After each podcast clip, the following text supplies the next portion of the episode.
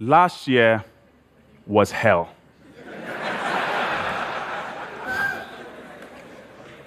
it was my first time eating Nigerian jollof. Actually, in all seriousness, I was going through a lot of personal turmoil. Faced with enormous stress, I suffered an anxiety attack. On some days, I could do no work. On other days, I just wanted to lay in my bed and cry. My doctor asked if I'd like to speak with a mental health professional about my stress and anxiety. Mental health? I clammed up and violently shook my head in protest. I felt a profound sense of shame. I felt the weight of stigma.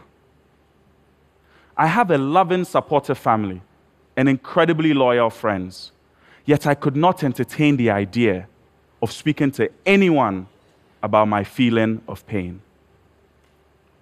I felt suffocated by the rigid architecture of our African masculinity. People have real problems, Sangu. Get over yourself.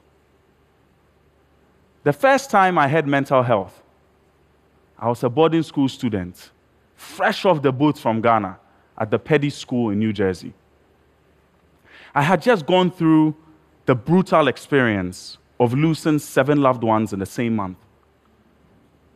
The school nurse, concerned about what I had gone through, God bless her soul, she inquired about my mental health. Is she mental? I thought. Does she not know I'm an African man? Like Okonkwo and things fall apart, we African men neither process nor express our emotions. We deal with our problems. We deal with our problems. I called my brother and laughed about Oyibo people, white people, and their strange diseases depression, ADD, and those weird things.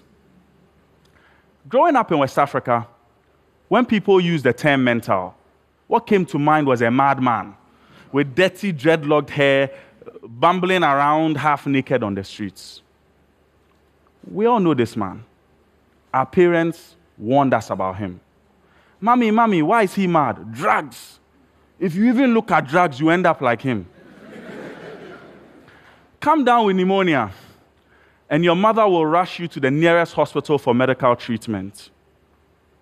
But dare to declare depression, and your local pastor will be driving out demons and blaming witches in your village. According to the World Health Organization, mental health is about being able to cope with the normal stresses of life, to work productively and fruitfully, and to be able to make a contribution to your community. Mental health includes our emotional, psychological, and our social well being. Globally, 75% of all mental, illness cases can be found in low income countries. Yet, most African governments invest less than 1% of their healthcare budget on mental health. Even worse, we have a severe shortage of psychiatrists in Africa. Nigeria, for example, is estimated to have 200 in a country of almost 200 million. In all of Africa, 90% of our people lack access to treatment. As a result, we suffer in solitude, silenced by stigma. We as Africans often respond to mental health with distance, ignorance, guilt, fear, and anger. In a study conducted by Arboleda Flores, directly asking what is the cause of mental illness, 34% of Nigerian respondents cited drug misuse. 19% said divine wrath and the will of God. 12% witchcraft and spiritual possession. but few cited other known causes of mental illness, like genetics, socioeconomic status, war, conflict, or the loss of a loved one. The stigmatization against mental illness often results in the ostracizing and demonizing of sufferers. Photojournalist Robin Hammond has documented some of these abuses in Uganda, in Somalia, and here in Nigeria. For me, the stigma is personal. In 2009, I received a frantic call in the middle of the night. My best friend in the world, a brilliant, philosophical, charming, hip young man, was diagnosed with schizophrenia. I witnessed some of the friends we'd grown up with recoil. I heard the snickers. I heard the whispers. Did you hear he has gone mad? He started torture, derogatory, demeaning commentary about his condition. Words we would never say about someone with cancer or someone with malaria. Somehow, when it comes to mental illness, our ignorance eviscerates all empathy.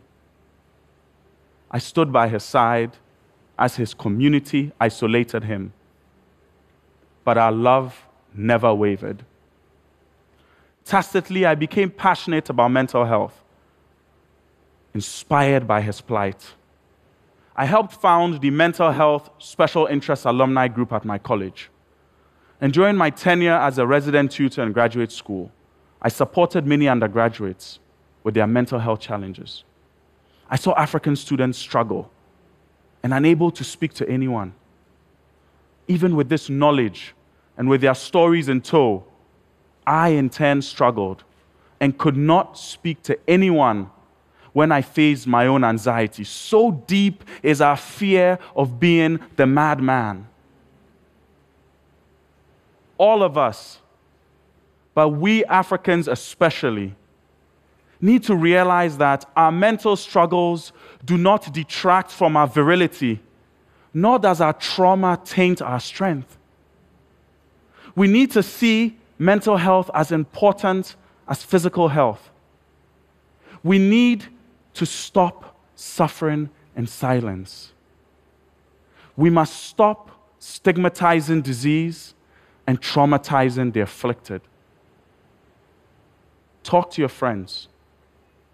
Talk to your loved ones. Talk to health professionals. Be vulnerable. Do so with the confidence that you are not alone. Speak up if you're struggling. Being honest about how we feel does not make us weak. It makes us human. It is time to end the stigma associated with mental illness.